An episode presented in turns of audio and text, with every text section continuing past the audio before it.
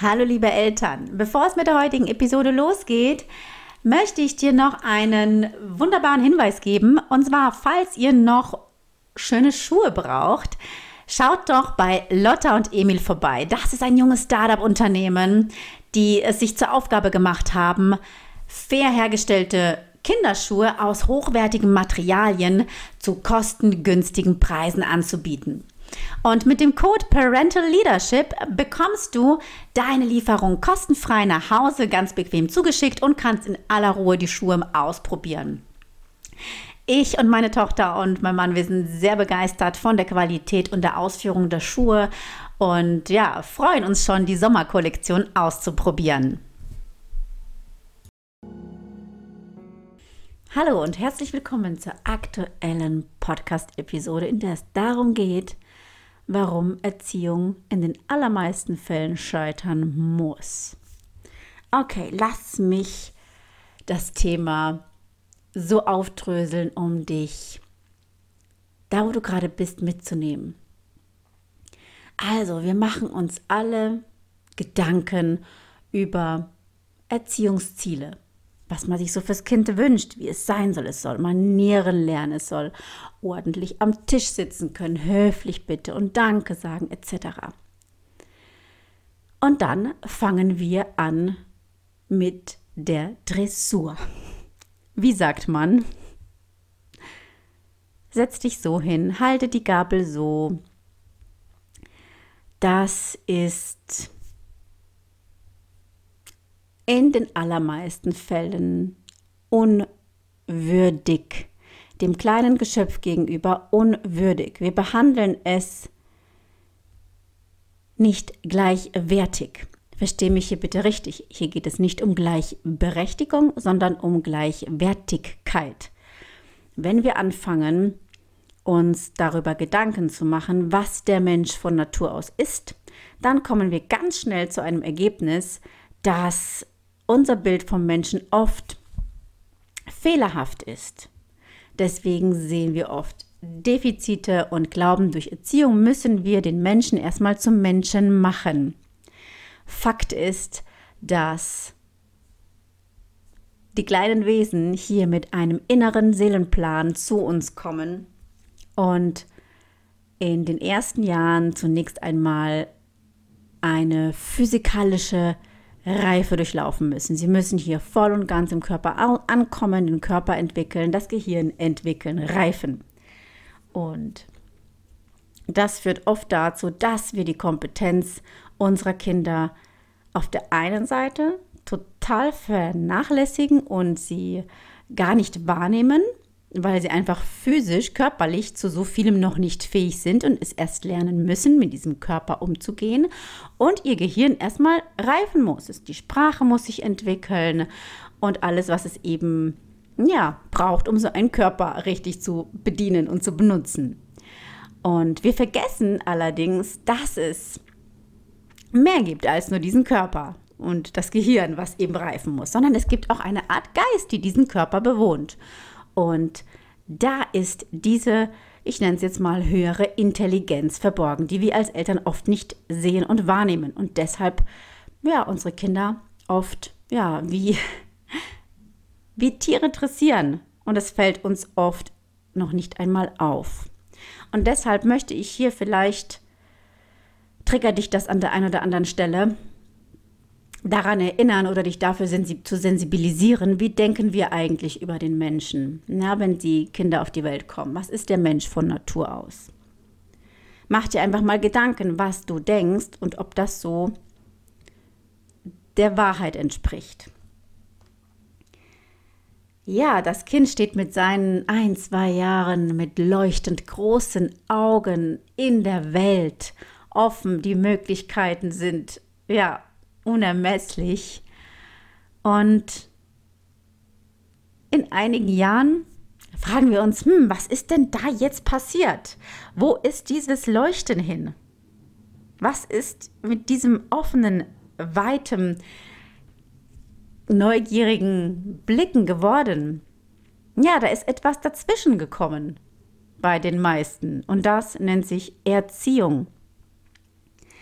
Durch Erziehung ziehen wir unser Kind oft von seiner wahren Essenz, von den Möglichkeiten, die es hat, von dem Urvertrauen, dass es sicher und geborgen auf dieser Welt ist, ziehen wir es ganz oft ab. Was Kinder lernen ist, die Macht der Autorität kennen. Ich muss erst etwas, um etwas zu sein. Ich muss erst etwas tun, um etwas zu werden.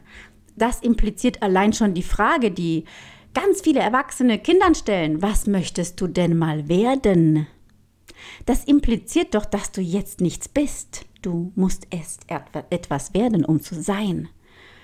Da allein merkt man schon, wie unbewusst dahinter Glaubenssätze verborgen sind, dass der Mensch noch nichts wert ist. Er muss es erst etwas werden. Und da dürfen wir uns selbst reflektieren und uns selbst erkennen. Denn es ist doch so, dass wir uns nicht wirklich bewusst darüber Gedanken machen, über uns und über unsere wahre Herkunft, wer wir sind, wohin wir gehen. Das wird uns irgendwie so unbewusst mitgeteilt. Und wir übernehmen auch diese Programme, die wir von außen selbst erfahren haben und reflektieren sie eben nicht. Und ich möchte dir jetzt noch eine Geschichte erzählen, die ich selbst gehört habe und die ich super finde, weil sie spiegelt eigentlich den Geist der Erziehung so brillant wider. Ein alter Mann geht jeden Morgen eine Straße entlang und auf dieser Straße an der Kreuzung spielt eine Schar Kinder. Und diese Kinder beobachten den alten Mann und entschließen sich irgendwann mal zu sagen, kommt, den Alten, den nehmen wir jetzt so richtig aufs Kreuz. Den ärgern wir jetzt mal so richtig schön. Gesagt, getan. Sie ärgern den alten Mann. Und ja, der erwidert nur zu denen, oh Mann, jetzt habt ihr mich aber richtig schön geärgert. Und wenn ihr mich morgen, ja, ich muss ja hier morgen auch wieder vorbei und übermorgen auch. Und wenn ihr mich morgen wieder so schön ärgert, dann bekommt jeder von euch ein Euro von mir. Boah, denken sich die Kinder klasse, ja. Jetzt bekommen wir auch noch einen Euro, wenn wir ihn ärgern. Super.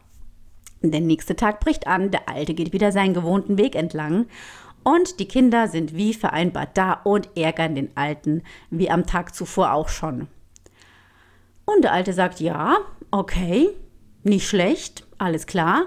Und wenn ihr mich morgen wieder so schön ärgert, dann bekommt jeder von euch 50 Cent von mir hm, jetzt gucken die sich schon so ein bisschen verdutzt an und sagen, hä, okay, 50 Cent, ja, ja, ja, besser als nix, aller Haupt dann. Machen wir das so. Und der nächste Tag bricht an, die Kinder ärgern wieder und jeder bekommt danach seine 50 Cent. Und ja, die Begeisterung hat schon deutlich nachgelassen. Der Alte erwidert, und wenn ihr mich morgen wieder so toll ärgert, dann kriegt jeder von euch 10 Cent. Okay, also da kannst du dir schon vorstellen, wie die Kinder reagieren, nämlich not amused. Aber okay, am nächsten Tag läuft der Alte wieder den Weg entlang und ja, es ärgern ihn schon gar nicht mehr alle, sondern nur noch ganz wenige. Und was ist hier passiert? Ja, du kannst dir vorstellen, dass am Tag drauf ihn wahrscheinlich keiner mehr ärgern wird. Was ist da passiert? Das, was die Kinder aus sich selbst heraus getan haben, wurde plötzlich belohnt. Und diese intrinsische Motivation, also die aus sich selbst kommende Motivation, wurde gemindert dadurch, dass sie im Außen belohnt wurde. Und die Belohnung wurde dann nicht mehr aufrechterhalten, also hat die Motivation auch nachgelassen. Und das spiegelt den Geist unserer Erziehung wider. Denn oftmals erziehen wir doch mit den gleichen Mitteln. Wir belohnen, wenn es gute Leistungen gibt. Wir belohnen gute Handlungen. Wir belohnen gutes Verhalten. Und ja, strafen, mahnen, schimpfen, nicht gutes Verhalten. So, was passiert dann? Das Kind lernt durch Lob im Außen Erwartungen zu erfüllen, aber niemals die eigenen. Mit Strafen, Tadel, Mahnungen lernt es ein Verhalten nicht zu zeigen, nicht weil es da keine Lust drauf hat, sondern aus Angst vor den Konsequenzen im Außen.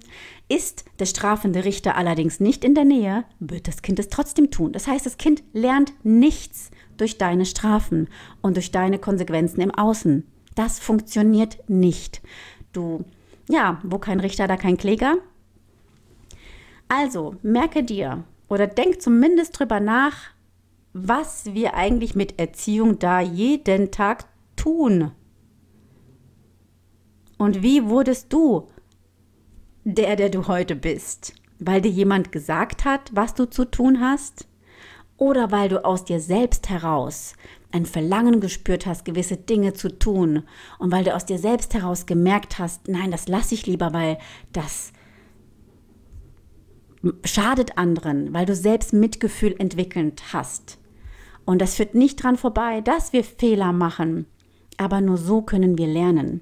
Und wir versuchen durch unsere Erziehung zu vermeiden, dass unsere Kinder Fehler machen, aber sie lernen dadurch nichts. Das heißt, habe Mut, deine Kinder gewisse Erfahrungen zu ermöglichen, damit sie wirklich durch diese Erfahrung auch lernen können, fürs Leben lernen können. Gewisse Sachen können wir durch Beobachtung lernen, gewisse Sachen können wir nur durch die eigene Erfahrung lernen. Und Lob und Strafe bringt dich nicht nachhaltig weiter, bringt deine Kinder auch nicht nachhaltig weiter.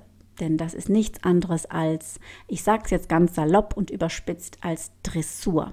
Es funktioniert kurzfristig, ja, du kannst ein Verhalten damit steuern für den Moment. Doch langfristig hast du damit nichts gewonnen. Langfristig wird dein Kind irgendwann außer Haus leben und wird schmerzvolle Erfahrungen machen, denn da ist der Richter nicht mehr da, der lobt und kritisiert und schimpft und schreit und droht und, und straft. Und dann wird dein Kind eben eigene Erfahrungen machen. Und was es bis dato nicht gelernt hat, wird es dann eben da mehr oder minder schmerzvoll lernen dürfen. Okay, ich hoffe, dir in dieser Impulsepisode ja, einen Einblick gegeben zu haben in das Thema generell, was wir als Eltern so tun und auch mal über das Thema Erziehung nachzudenken, denn das ist wirklich eine Kunstform. Die Hauptwerkzeuge unserer heutigen Erziehung, um bei dem Begriff zu bleiben, sollten sein, führen durch Vorbild. Ich mache etwas vor, das Kind lernt am Modell, das tut es sowieso. Das meiste, was es lernt, ist durch dein Vorbild. Und die anderen Sachen kannst du einfach weglassen, diese anderen Methoden wie Lob und, und Strafe, das kannst du einfach weglassen. Das führt nicht langfristig zu guten Ergebnissen. Kurzfristig ja, langfristig nope. Führen durch Vorbild, führen durch Fragen. Durch Fragen kannst du ein Kind ab einem gewissen Alter dabei unterstützen, eigene Erkenntnisse zu gewinnen, weil Erkenntnis ist das, was wirklich Veränderung herbeiführt und nicht deine Moral predigt. Aussagen machen den Geist zu, Fragen öffnen den Geist. Und ich weiß, dass in der Theorie hört sich das so super an. Und in der Praxis, wenn du es jahrelang gewohnt warst, diesen bestimmten Weg zu gehen, dann ist es erstmal ein Stückchen Arbeit, ja, sich peu à peu dafür zu sensibilisieren, was man jeden Tag so tut und von sich gibt und dann anfangen, langsam immer mehr Fragen zu stellen und mein Gegenüber zum Erkenntnisgewinn zu verhelfen. Eine Art Hebammenfunktion. Ja, wir helfen mit unseren Fragen dabei, beim Gegenüber das, was da in ihm oder in ihr steckt, herauszuholen. Erkenntnisse zu gewinnen. Und das ist das, was langfristig den Menschen tatsächlich weiterbringt und weiterbildet, eine Form bildet, die eh schon da ist. Es geht nur darum, dass diese Form ausgebildet wird. Und alles zu seiner Zeit. Denn wenn eine gewisse Gehirnreife noch gar nicht da ist, dann kannst du gewisse Dinge auch nicht erwarten. Und ja, wenn wir einfach aufhören, diese veralteten Methoden zu praktizieren, damit ist schon viel gewonnen. Also bestimmte Dinge einfach weglassen und damit kannst du dein Kind schon dabei begleiten, in seine wahre Größe immer mehr und mehr zu kommen, indem wir einfach bestimmte Dinge nicht tun. Okay, ich hoffe, du konntest hier den einen oder anderen Impuls als wertvoll für dich erachten und mitnehmen und schreib mir gerne einen Kommentar, wie ja, das Ganze so auf dich wirkt und solltest du das hier auf Spotify hören und du findest die Folge gut, dann mach gerne einen Screenshot, teile es auf Instagram, dass noch mehr Eltern von diesem Wissen hier profitieren können, um ihr, auch ihre Kinder immer mehr in ihre wahre Größe zu bringen. Denn mein Ziel ist es, die Gesellschaft von morgen ein Stückchen zu beeinflussen. In welcher Gesellschaft möchten wir morgen leben? Das sind unsere Kinder. Und ich stelle mir eine Gesellschaft vor, in der die Menschen Verantwortung für ihr eigenes Handeln übernehmen und auch für den Planeten, auf dem wir leben. Ja, so viel dazu. Ich wünsche dir alles, alles Liebe und freue mich über deine Rückmeldung zu dieser Episode. Deine Anna Beck.